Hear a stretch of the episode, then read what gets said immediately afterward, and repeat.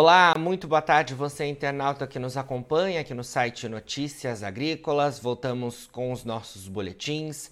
Agora a gente vai falar um pouco mais sobre as movimentações do mercado relacionado aí ao setor sucroenergético, que é o açúcar e também o etanol, porque hoje os preços subiram bem lá na bolsa de Nova York. A gente também vem acompanhando nos últimos dias, né, os preços do etanol avançando aqui no Brasil. E para a gente entender todo esse cenário, a gente conversa agora ao vivo com Maurício Murucci, que é analista de mercado das safras. Maurício, muito boa tarde. Obrigado pela sua presença aqui com a gente. Olá, muito boa tarde, Jonathan. Muito, muito, muito obrigado pelo convite novamente. Obrigado você, Maurício. Bom, falei aqui que hoje a gente tem preços é, lá na Bolsa de Nova York, mercado já fechado para o açúcar bruto, também para o açúcar branco em Londres. A gente teve boas altas sendo registradas lá no terminal norte-americano, com os preços é, é, um pouco mais próximos do patamar de 18 centavos de dólar por libra-peso. Queria que você falasse um pouco para a gente sobre é, essas movimentações e se a gente tem possibilidade na próxima semana de o adoçante bater aí os 19 centavos? Bom, basicamente os preços do açúcar em Nova York, Jonathan, eles tiveram movimentos de alta, é, primeiro no início da semana por conta da paralisação dos, dos caminhoneiros, tá? Uh, de, antes disso já estava chovendo no centro-sul, essas chuvas anteciparam a entre-safra em muitas usinas tá, da região, tá? Depois disso aí, temos agora, nesse vácuo de poder, que é esse governo de transição que nós temos, uh, nós temos um aumento muito grande das especulações quanto a novas elevações da gasolina, ou por parte da Petrobras, ou por, de modo unilateral pelos postos né, ao longo do país. E valorizações da gasolina é, permitem que o preço do etanol se eleve, né, sem perder a competitividade de 70%, e com isso ele acaba reduzindo a quantidade do pouco que ainda falta da cana a ser moída para o açúcar, né? E aí intensifica ainda mais a questão da redução da oferta do açúcar, né? O que ajuda o terceiro motivo de alta na sustentação dos preços em Nova York que nós estamos vendo no decorrer dessa semana agora, e que provavelmente na semana que vem terão ainda alguns vetores de sustentação. Perfeito. Então é, quer dizer que a gente ainda pode ter né, esse mercado tendo algum avanço na próxima semana, ou seja, a possibilidade de bons negócios ainda à frente é, para a, as usinas e para os produtores de, de, de cana-de-açúcar quando a gente fala em termos de açúcar.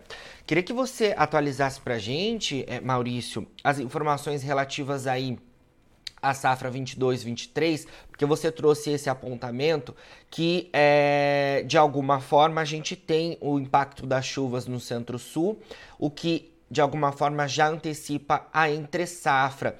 É, essa realidade está acontecendo em, em várias unidades do Centro-Sul ou há uma realidade distinta em cada unidade produtora? Não, é de modo meio que generalizado, né? Nós já temos desde o mês passado algumas usinas encerrando mais cedo as atividades, né?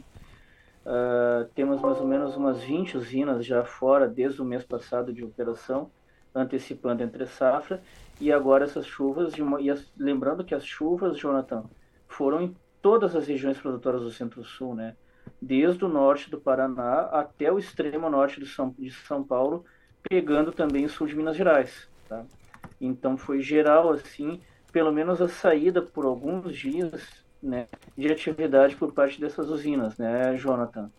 Então, claro que agora, no final dessa, dessa semana que a gente está tendo, o, o, tempo voltou a ficar ensolarado, né? E para a semana que vem, nós também temos indicativas aí de, de tempo aberto, tá?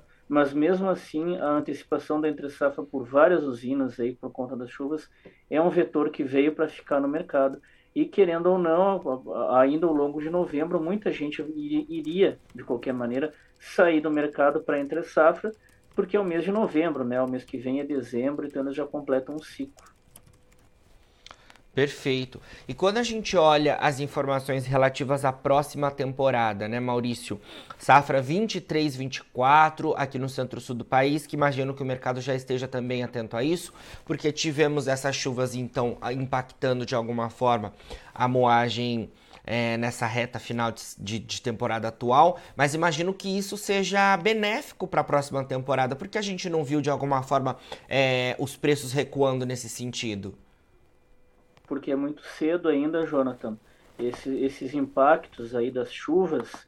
Primeiro porque a gente, é, de fato, ainda não começou a entre safra, né? Claro que os mapas de clima, que nós, até nós aqui das safras de mercado fornecemos para nossos clientes, indicam que os meses de dezembro e janeiro devem ser altamente chuvosos.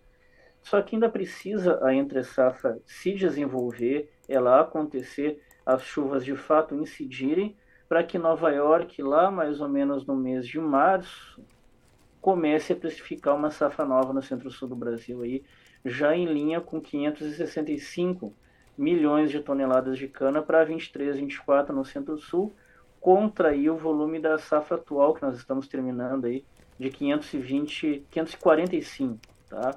Que seria uma alta de pouco mais de 3%, aí, 4%, beirando a 4%. Tá? E para o açúcar no Centro-Sul a gente passa de produção de 33 para 36 milhões de toneladas. Perfeito.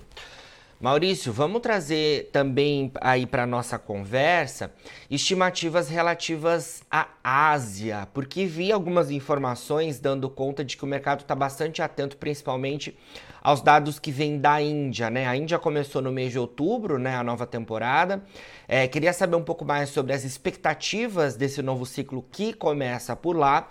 Além disso, a gente tem informações também de que o país pode logo mais anunciar aquelas cotas né, de exportação para esse ciclo. Como é que está a expectativa do mercado nesse sentido? Ah, tem muito ruído de informação no mercado, né, Jonathan?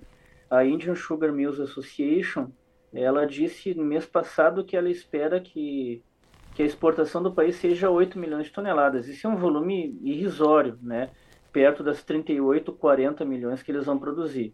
Os estoques deles estão crescendo muito, a demanda interna não cresce e a questão do etanol, da produção de etanol para compensar a oferta de açúcar resolve o problema só no longo prazo. Mas, em tese, muita gente repercutiu isso no mercado, muita notícia, né? foi feita é, dizendo que as exportações da Índia na temporada que, temporada que vem, no caso a temporada atual, né, iriam cair em função disso aí. Porque comparando com o número de 11,4 de, de 11 milhões de toneladas da safra passada, que terminou o número mais baixo. Mas o problema é que não faz sentido a Índia exportar apenas 8 milhões, com níveis de demanda interna estagnados, né? e os canaviais deles lá sem nenhum problema climático, sem nenhum problema de, de falta de chuvas, muito pelo contrário, as temporadas de monções aí, que recém terminaram em setembro, vieram dentro da média do que se esperava, né?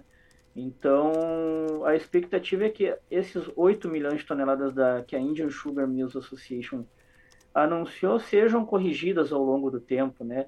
a nossa expectativa das safras de mercado é de 12 a 13 milhões de exportações. Então, tem um espaço para um grande volume de correção. E detalhe que o adido do, do USDA na Índia falou que a expectativa do USDA é de 9,4 milhões de toneladas. Né? Então, o próprio USDA, ainda que conservador e muito cuidadoso nesse sentido, estimou uma produção de um milhão e meio, quase um milhão e meio de toneladas a mais do que a Indian Sugar Mills Association estima, né? Então, Jonathan, apesar desses números prévios aí, a safra da Ásia vai dar muita surpresa ainda ao redor no, no mercado nos próximos meses, né? Com volume grande de produção e exportações sendo constantemente corrigidas para cima. Entendido. Maurício, a gente também tem as informações que vêm lá da Índia, né?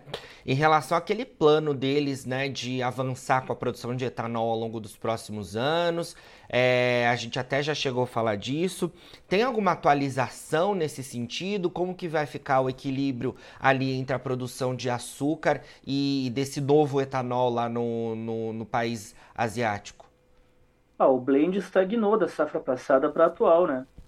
Ele passou há dois a três anos atrás era 8%, era 5%, aí depois ele subiu para 8% há dois anos atrás. Do ano retrasado para cá foi de 8 para 10, tá? E da safra passada para cá ela ficou em 10%. Então o blend estagnou. Então fica muito complicado esses níveis de crescimento cada vez menores no blend da Índia, sendo que a meta deles de 25% no blend de 2030 foi antecipada para 2025. Mas como que ela vai chegar a, a 25% em 2025 se o crescimento no blend está zerado? E, vem, e já e zerado porque já vinha diminuindo a cada safra nas últimas três temporadas, né? Então, pelo lado do etanol, não há grande novidade na Índia. Eles, eles reduziram né, o imposto sobre mistura, que era de 15% para 5%, mas agora a questão esbarrou na capacidade dos motores. Lá. Lembrando que a safra da que a Índia é um país que tem veículos a gasolina e não flex, né? Então a capacidade do motor é muito limitada em absorver um blend muito grande de anidro a gasolina, né? Então, então não é questão de baixar imposto ou não, que nem eles fizeram há uns três meses atrás. Certo. Maurício, vamos trazer também as informações relativas ao etanol, só que aqui no Brasil, né? A gente viu os preços do etanol nos último, nas últimas semanas, podemos dizer assim, né? Avançando. Né? O estreitamento na paridade com a gasolina diminuiu bastante. Em muitos lugares, inclusive aqui do estado de São Paulo, a gente já não tem mais o etanol competitivo, né, ante o combustível de origem fóssil. Queria que você atualizasse para a gente esse cenário relativo ao mercado do etanol. Isso já seria também mais um indicativo de que a gente já está com a entre-safra é, caminhando diante dessas chuvas? O que, que motivou para você esse, esse avanço do etanol no, nas últimas semanas? As usinas estão elevando os, os, preços do etanol por conta das chuvas aí, onde tem redução na oferta. A gente tem o mês que vem, dezembro, já é um período que historicamente tem um crescimento muito forte na demanda pelas é, festividades e férias de final do ano, né? Janeiro também é um período de demanda forte. Então, com a questão da entre-safra e das chuvas, e frente à demanda mais elevada mês que vem, as usinas estão elevando os preços e não estão preocupadas se, o, se a competitividade está sendo perdida com a gasolina. Esse é o que está acontecendo no mercado agora. E é claro que diante então de, desse indicativo aí impactando o mercado do etanol, na próxima semana a gente também pode ver sequência desse cenário, né? É, a gente pode ver uma intensificação das perdas de competitividade do hidratado frente à gasolina. Perfeito, vamos aguardar aí todas essas informações para a gente atualizar aqui os nossos internautas então em relação ao mercado de açúcar e também de etanol. Maurício, para a gente finalizar, qual que seria o ponto de destaque para os nossos internautas ficarem atentos aí na próxima semana? O que, que é, a gente pode estar atento aí ao começar a próxima semana na sua visão? Possíveis altas na gasolina, tá? Ou por parte da Petrobras ou por parte dos postos unilateralmente, tá? Mesmo que a Petrobras não eleve os preços. E o dia 22, relatório do semestral do USDA sobre o cenário de oferta e demanda internacional do açúcar. Perfeito, vamos estar atentos aí a essas duas informações, então, que podem mexer com o mercado de açúcar e etanol na próxima semana. Maurício, mais uma vez, obrigado pela sua participação aqui com a gente. Bom final de semana e sempre que tiver novidades aí das safras e mercado, venha contar pra gente aqui, tá bom? Excelente final de semana a todos. Um abraço e obrigado novamente pelo convite. Abraço.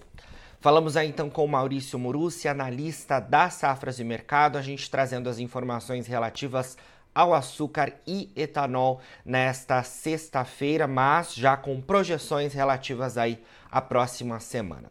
Para você ver essa entrevista completa, é só acessar o nosso site que estará disponível por lá. Os nossos boletins ficam todos completos, né? E você consegue é, assistir a íntegra. A gente fica por aqui, daqui a pouquinho tem mais boletins ao vivo. E não se esqueça, Notícias Agrícolas é o site que está há 25 anos ao lado do produtor rural. Participe das nossas mídias sociais no Facebook Notícias Agrícolas, no Instagram, arroba Notícias Agrícolas e em nosso Twitter, arroba Noteagri. E para assistir todos os vídeos, se inscreva no YouTube, na Twitch, no Notícias Agrícolas Oficial.